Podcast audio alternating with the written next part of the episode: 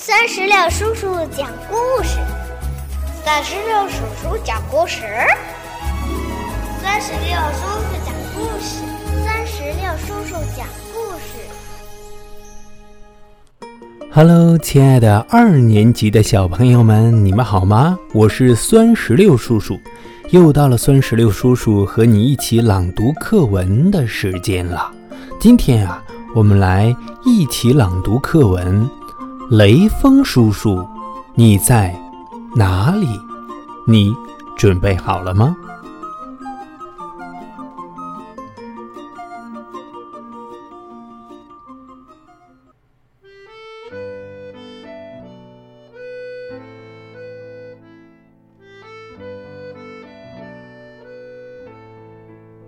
沿着长长的小溪，寻找雷锋的足迹。雷锋叔叔，你在哪里？你在哪里？小溪说：“昨天，他曾路过这里，抱着迷路的孩子，冒着蒙蒙的细雨。瞧，那泥泞路上的脚窝，就是他留下的足迹。顺着弯弯的小路。”寻找雷锋的足迹。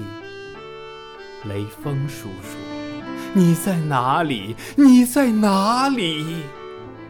小鹿说：“昨天他曾路过这里，背着年迈的大娘，踏着路上的荆棘。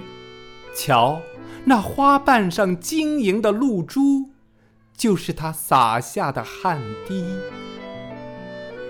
乘着温暖的春风，我们四处寻觅。啊，终于找到了！哪里需要献出爱心，雷锋叔叔就出现在哪里。好了，小朋友们，我们的课文《雷锋叔叔你在哪里》就朗读完了。酸石榴叔叔也想问一下你，你知道雷锋叔叔的一些小故事吗？如果你想分享给酸石榴叔叔和其他小朋友，就让爸爸妈妈在我们故事页面下方的留言区来给酸石榴叔叔留言吧。